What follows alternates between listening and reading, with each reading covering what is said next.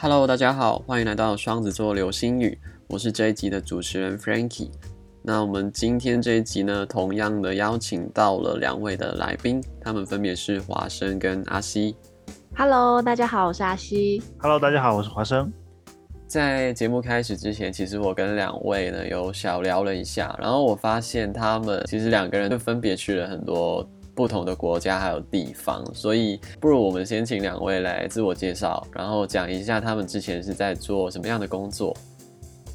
Hello，我是阿西，我是台北人，我是辅仁大学意大利文系毕业的。我毕业之后在欧洲跟美国从事了两年左右的展会相关的工作。那回台湾之后，我考上了空服员，做了一年多。后来因为朋友创业的关系，我们一起到大陆工作，所以我才在茫茫人海中遇见了华生。目前是我们一起在澳洲打工度假第二年。Hello，我就是华生，我来自世界著名城市武汉。大学我读的是化工系，但是之后的工作跟我的大学专业相差很大。我尝试过很多工作，包括市场运营、品牌策划。然后来澳洲之前的工作就是一在一家风险投资机构做投后管理。其实也是因为工作经历比较丰富，所以平时常常会接到一些职业咨询的需求。对，那其实两位呢，之前分别都有不同的工作背景，但是现在呢，他们就是人呢，也是一起在到了澳洲，然后也有建立了自己的 IG 品牌来分享一些学习的干货。那我们一开始不先跟两位聊一下近况好了，就是如果本身有关注的人就会知道，其实两位现在是在澳洲打工旅行嘛，所以呃，其实一开始两位是什么机缘是到了澳洲这地方呢？呃，我们一开始其实是在泰国旅行的时候，我们去聊到了这件事，聊到打工度假这件事，然后就说到我们马上就要超过三十一岁的这个年龄限制了。然后华生他也说，他其实一直想要体验看看在国外生活是什么样子的，所以我们就想说，那我们为什么不申请看看呢？其实对很多台湾人来说，澳洲打工度假大家都不陌生，因为澳洲从二零零四年开始就对台湾开放了名额，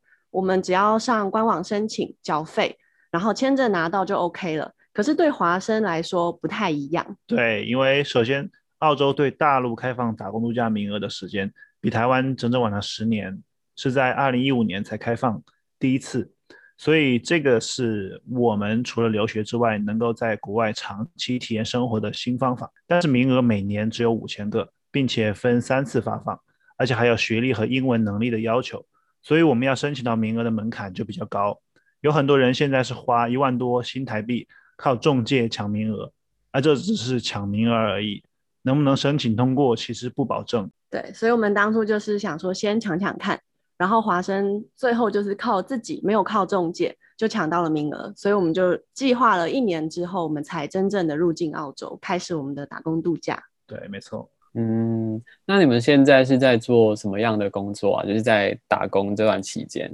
嗯，其实你如果你是拿打工度假签证的话，它在澳洲境内是什么工作你都可以做。但是如果你要继续申请第二年的打工度假签，你就必须在政府规定的一些偏远地区或是特定的行业工作满八十八天。那第三年的签证则是要工作满半年。所以大部分拿打工度假签证的背包客都是从事农业啊，或是生产业，或是服务业会比较多。看你自己怎么去做选择跟取舍。那我们在第一年的时候，其实一开始也是做农业跟生产业相关的工作，就是为了集我们那八十八天的签证。那目前因为我们在去年的时候就已经呃申请到了第二年的签证，所以我们从去年十月开始就在以打工换宿的这个方法，在澳洲境内做旅行。打工换宿它就是你可以上一个他们澳洲有一个网站是打工换宿网，在上面找你有兴趣的一些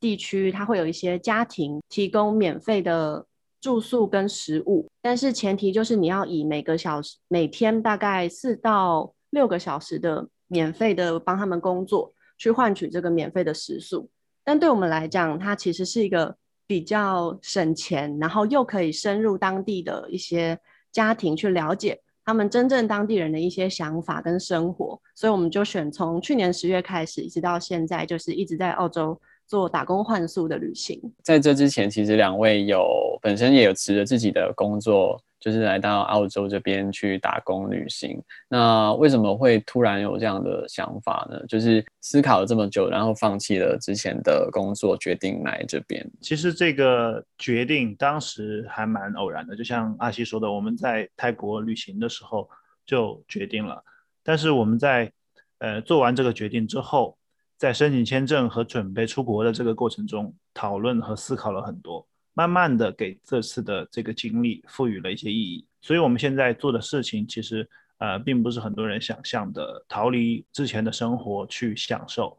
而是我们把这段时间也当成了我们未来长期规划的一个部分。呃，我们在过程中其实收到了很多追踪我们的朋友问，他们好奇要怎么放下现在的一切去做这个事情，呃，或是说他们也有这个冲动想法去做，但是不知道怎么样跨出这第一步。这些问题，嗯，我们也想说，如果现在的听众有相关的困扰，很欢迎到 IG 来找我们聊。对，因为其实对我自己来说，就是这是一件蛮勇敢也蛮任性的事情。因为我自己也听到，就是蛮多人在打工旅行的时候，其实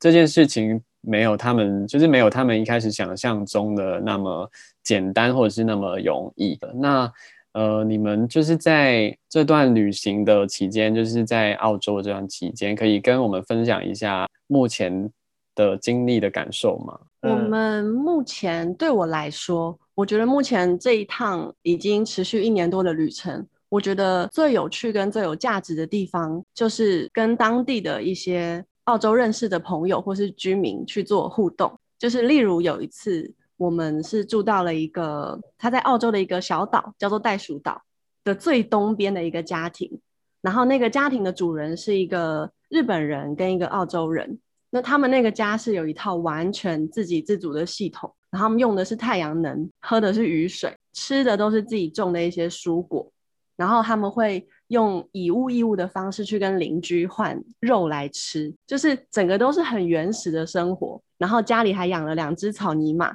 用他们身上的毛来织衣服，这些对我来说，就是当我在台湾或是在大陆的时候，我从来没有想过我会到世界上的这一个角落，然后过着这么特殊的生活。所以对我来说，我觉得很多事情是，如果你一直停留在原地，就像如果我一直在像之前在大陆工作的时候，每天就是九九六的上班，然后我想着我想去做这件事。但是我如果一直没有行动，一直没有跨出这一步的话，我怎么想都还是会有很多害怕跟疑虑。但是只有当你真正的跨出去，开始做这件事的时候，你才会从过程中收获到很多你在之前的环境当中没有办法想想到的一些思维跟思考。然后对华生来说是有其他不一样的意义。嗯，对，没错。呃，其实对我来说，呃，这边的。工作环境和商业环境是完全不一样的，所以我很喜欢跟当地人聊他们对经济和文化的看法，这些对我产生了很大的影响。然后之后我们其实想以文章的方式慢慢的分享给大家。那你们觉得，因为我看过你们的介绍，就是其实两位在去澳澳洲之前也待过很多。不同的地方，就比如说是呃大陆、台湾，然后也有欧美这些国不同的国家。那以你们的经验来说的话，你会觉得呃这些地方跟台湾或者是大陆呃会有什么样的不一样的工作文化呢？啊，其实讲到文化这些话题，我还蛮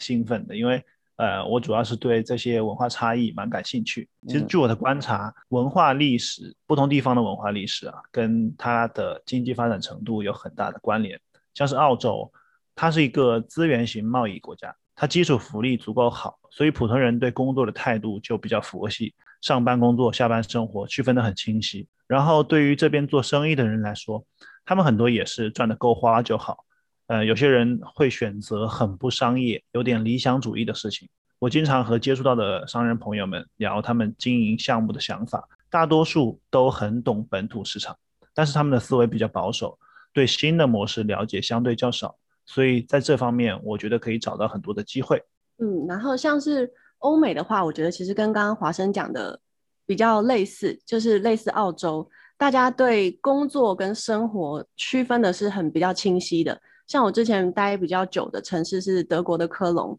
基本上那边下班时间就是下午四点，四点一到，大家就是立刻站起来走出办公室。基本上加班的这个思维对他们来讲很奇怪，所以对于大陆跟台湾的，就相较于大陆跟台湾的工作环境，因为其实大家都可能比较亲身经历比较多年了，所以比较难用简单的几句话去描述。但是就我而言，就是以亚洲的这个社会来讲，不同行业、不同公司，甚至不同年代的人，他对待工作的态度差别都会比较大。但是工作的特点就是。我们的节奏跟变化都比较快，然后工作时间可能会稍微比较长一点。那大家的生活圈也是逐渐的变得比较小，工作跟生活基本上没有太明显的界限。然后其实很多人都蛮拼的，不太会想轻易放弃，所以大家的生活上也是会承担了一些比较大的压力。这是我们的看法。嗯，对，嗯，因为其实。呃，我们平常也会感受到，就是可能在大陆或者是台湾这些亚洲的地方，就是从小时候开始，就是比如说从上上学开始，就是他的时间其实就是非常的吃紧，就是你下就是你下班下课之后，还有可能你还要去补习，然后呃下班的话，那那可能你还要加班什么的，就是整个生活生活的方式是非常的紧张的。那你们之后有想过要继续留在澳洲吗？啊，其实对我来说，因为我们也有一直在去聊这个话题。对我来说，可能嗯，相对于澳洲这种工作氛围，我更倾向于回到大陆去工作。因为之前我从事过市场运营、品牌策划这一类的工作，然后后面一份工作是做风险投资公司的投后管理。这些工作都是很有挑战性，然后比较有成就感的，所以相对这边就会缺少很多对我自己有很强驱动力的东西。虽然说澳洲的生活环境真的是非常好，来过之后就会感觉啊，真的很舒服，想来养老。但是我们还年轻，我们可能想花更多的时间去寻找自己呃想要追求的东西。然后对我来讲的话，其实。家人是蛮大的因素，所以我其实没有考虑要长期的像移民啊留在澳洲，最终还是要回到自己的家乡跟家人在一起。所以其实我们现在在做的事情，包括我们经营 IG，我们开始经营自己的网站，做一些积累，都是其实在为未来做规划。就是我们现在积累的这些东西，在未来它其实不会受到我们人在哪里而有这个这样的限制。其实我们现在会开始经营 IG，也是因为我们到了澳洲之后，有非常多的时间可以去做阅读、学习或是思考，所以才会在这个过程中体会到了写作的魅力。因为其实我之前自己是一个非常讨厌读书上学，我觉得就像你刚刚前面有提到的，就是在亚洲社会来讲，讲到读书，讲到写作。讲到就是学习这件事，对我们来讲都是比较有压力的事情。可是我是真的活了二十九年，第一次在澳洲的这段时间，体会到了学习跟写作还有思考的这个魅力。然后有好多的对我有启发的瞬间，是我会觉得，如果我能早点知道现在我学到的这些事就好了。因为在我的成长跟职业发展的过程中，身边没有这样子的人或是资源可以告诉我说。人生中除了读书跟赚钱，其实还有很多更重要的一些核心能力，它才是真正可以帮助我们自己实现自我提升，并且真正可以带着跟着我们自己一辈子的东西。所以，我们的经营 IG 的初衷也是希望可以透过持续输出，然后慢慢积累自己的影响力，让更多人可以学习到这些如果可以早点知道就好的事情，帮助普通人可以成功的自我提升。然后透过我们自己文文字的力量，带给更多人生活的启发。可能呃，我跟阿西看到不一样的就是，呃，之前的学习习惯，我可能已经有很长时间都保持，所以我在这边体验到的更是一种冲击。因为我们在大陆现在年轻人都是天天去学习，天天就想着学一些新技能。学一些新的能力，然后参加各种的活动。包括我的工作，其实也是帮助各个企业去提升、去不断的增长。那这个过程中，我就会感觉到一种啊自然的拉力，我会不由自主的去珍惜自己的时间，去把这些时间花在投资自己身上。来这边之后，其实它需要我们更多的去规划自己的时间，因为嗯更不确定。虽然说工作是很稳定的，下班之后就是自己的时间。但是我们不可能在同一个地方待太久，虽然他的收入还 OK，但是我们来追求的是其他的事情。对我来讲，在这边的一个很大的收获就是这种跟跟国内的这种文化的割裂，但是在这边又有一个新世界。所以这种对比让我打开了这个眼界，就是我会去思考自己人生的意义到底是什么，我能够做什么事情能够找到比我人生更重要的价值啊，这是对我的一个最大的体验。因为就是我知道华生就是。呃，以前就是有一些工作的经验，然后会帮人做职业的规划，然后也有呃，就是做过很多的访谈。那我是蛮好奇，就是通常这些人会什么样的人会来做咨询，或者是有这个需要呢？我简单介绍一下，因为我之前的工作是在一家风险投资机构做投后管理，这公司就投资了两百多家的企业。他们从小的可能刚刚开始创业到快上市的都有，所以在这个工作中，我需要帮各种不同的公司组织培训和工作坊，他们的行业也有很大的差别。然后针对的人群，像你刚刚说的，其实有即将上市的公司 CEO，也有最开始刚刚转型成管理者的一线员工，所以我们是其实是要了解各式各样处在不同发展阶段的人。他们也有不同的需求，它其实是一个很高频的需求，不是说我现在困惑迷茫了才会去找职业咨询，只要是对自己未来发展有一定的追求，其实都要隔一段时间了解一下自己当前职业状态是不是健康的，以及市场上的职业需求有哪些变化，将来会有什么趋势。一句话说就是，既要做到低头赶路，也要抬头看天，只要对自己的。呃，未来有一些想法，想看到更大的一个世界，或者想要更大的一个视野，其实都可以去找职业咨询寻求帮助。其实就像是我觉得，就是你在什么阶段，就是你都要去审视自己现在，呃，你到底在做什么，然后你要去想要去提升自己的能力，不然就是有人会觉得，就是有时候原地踏步已经是一种退步这样的感觉。对，没错。我相信我们的听众可能有人也会未来想要做类似的职业。那其实通常我们在做职业规划的时候，是会通过什么样的方式去帮助，就是来咨询或者是有这个需求的人呢？其实我们在做这些咨询的时候，最关键的工作是倾听和提问。其实倾听的能力要求是不仅要听到对方表面上描述的问题，更需要的是帮对方找到真正的破局点。这里有一个我自创的思维方式可以分享给大家，就是我称作三个镜子。第一个是平面镜，它是让你看到自己的内心；第二个是显微镜，它帮你发现隐藏在细微处的核心问题；啊，第三个是放大镜，它是用来一起和呃来访者拆拆分分析问题，找到治标又治本的解决方案。然后针对不同人的不同需求，其实我提供的帮助也会不太一样，比如说。职业转型和职业发展战略的咨询就很不一样。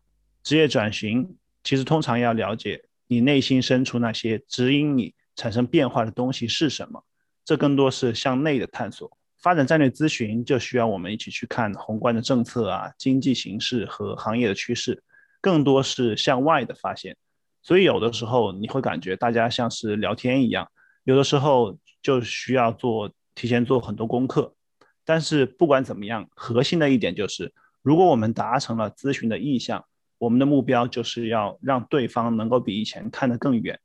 如果说也有这个想法去往这方面发展的话，首先可能是要对咨询或者心理学有一定的了解，它涉及的点可能你需要学习一些教练或者引导，或者是正统的一些心理咨询的课程。这是一方面。另外一方面，其实你真正想帮助到对方，或者你自己有终身发展的意愿，那至少在自己的职业体验方面。就需要做一些探索，不只是针对在某一个领域去工作。你如果说没有那么多时间去自己从事某项工作的话，至少要跟很多不同行业的人深度的去聊，去体会他们现在面临的一些事情。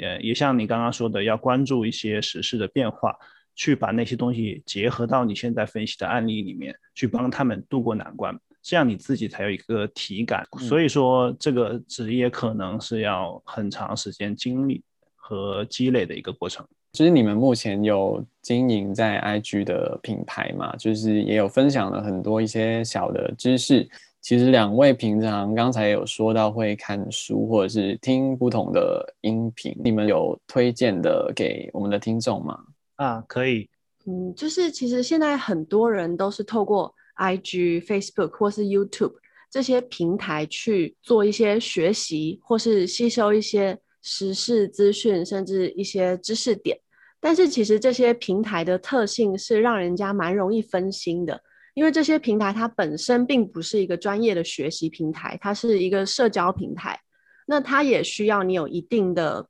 批判性思维或是独立思考的能力，你才能够去筛选这些讯息。因为不是所有的讯息对你都是好的，或是对你都是正确的，所以我们平常用的更多的一个学习平台是一个叫得到的 APP，它里面分享的都是特定领域里面的专家或是老师他们的分析跟思考，做的内容也跟生活比较贴近，然后还有分析过很多关于未来趋势的话题，所以可以推荐大家去了解一下。第二个推荐的得到这个 APP。呃，因为我从他们前一个项目逻辑思维刚刚发布的时候，我就关注了，是从二零一二年到现在，因此我对平台上面的一些老师的背景和特点比较了解。他们在那些领域有头部的效应，所以能够吸引很多资源，拿出来的内容就更有分析的价值。所以这方面的内容，我觉得主要适合想要提升自己认知。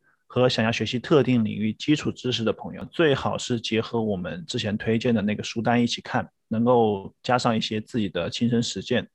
呃，否则是看多了别人的分析，就会形成一种自己什么都懂的幻觉。如果你不自不自己去深度思考的话，其实还不如什么都不看。像我们前面的推荐那个书单，它其实也是总结了我们自己看过觉得很不错的内容。并且它是有实际帮助的书，就是它书里面讲的一些知识点或者是一些理论，我们可以实际拿到生活中去实践的。那作者大多数是各领域的专家，那大家如果看了有兴趣的话，可以再把这个作者的其他书也找出来看。那我们有根据阅读的难易程度做了一些排序，所以会蛮适合所有想要提升自己思维的朋友。它里面包括了有历史的范围，还有脑科学跟认知心理学，还有一些关于系统思维的方面提升的书籍，包括我自己比较喜欢的一些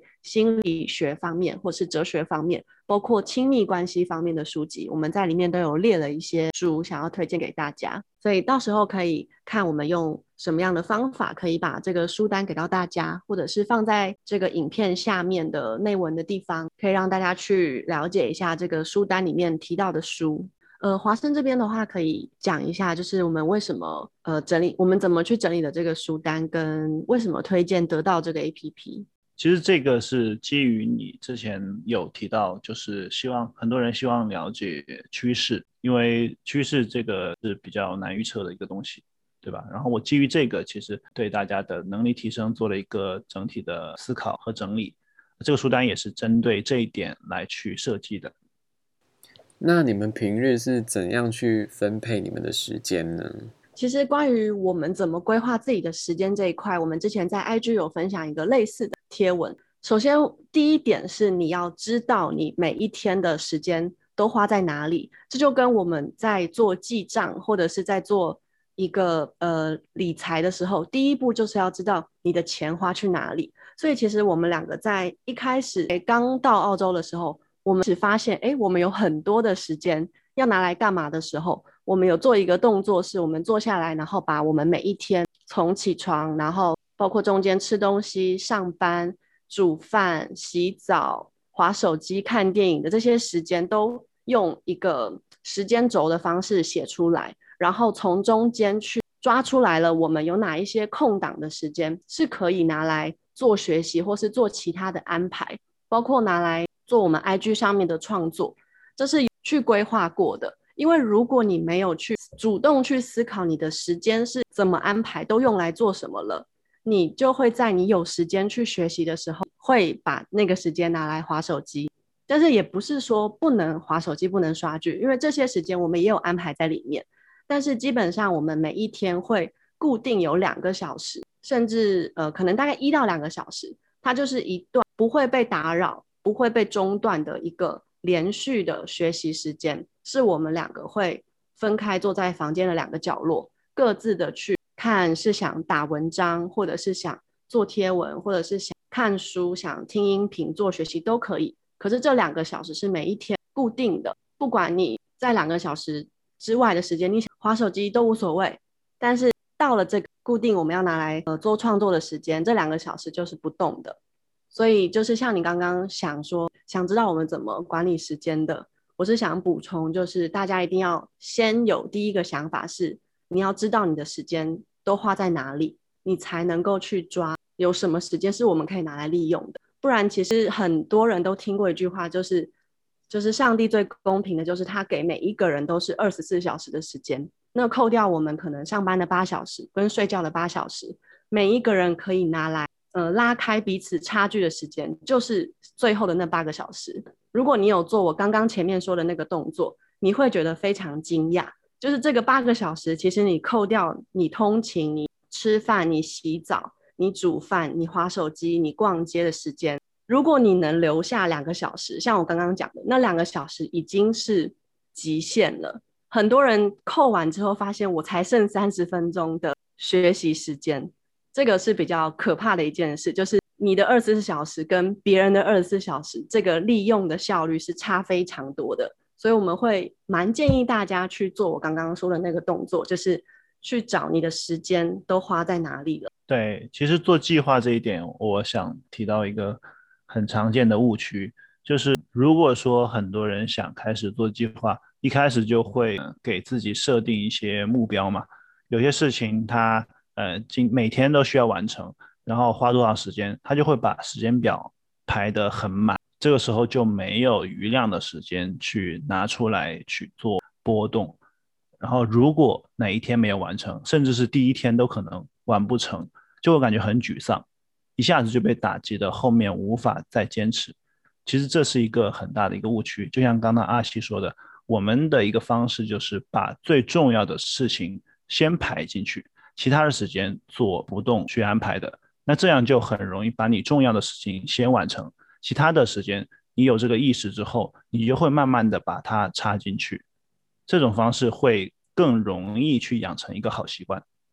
最后我想问一下，其实两位最近有没有什么目标或者是计划呢？呃，我们最近的目标有两个，第一个就是在澳洲这边，我们目前工作的地方有一个很有趣的商业项目，需要我们去帮助策划和推进。我们目前就是想花一个月的时间去做尝试，然后另一个是除了 IG，我刚刚有提到我们正在架设自己的网站，那未来我们会以网站的文章当做核心的内容，希望可以带给大家比较深入的一些思考，然后再截取部分的内容做成图文的形式分享到 IG，所以会希望可以尽快跟大家分享我们的网站。所以，如果你对本集的内容非常有兴趣呢，那就一定要关注华生还有阿西的 IG。还有，如果你想要拿到刚才提到的书单，也可以锁定我们的贴文，我们会告诉大家在哪里可以找到这书单。最后，如果你对于本节目有任何的想法呢，可以到我们的 Podcast 频道“双子座流星雨”，或者在 IG 的贴文下方留言。那我们下集再见，拜拜。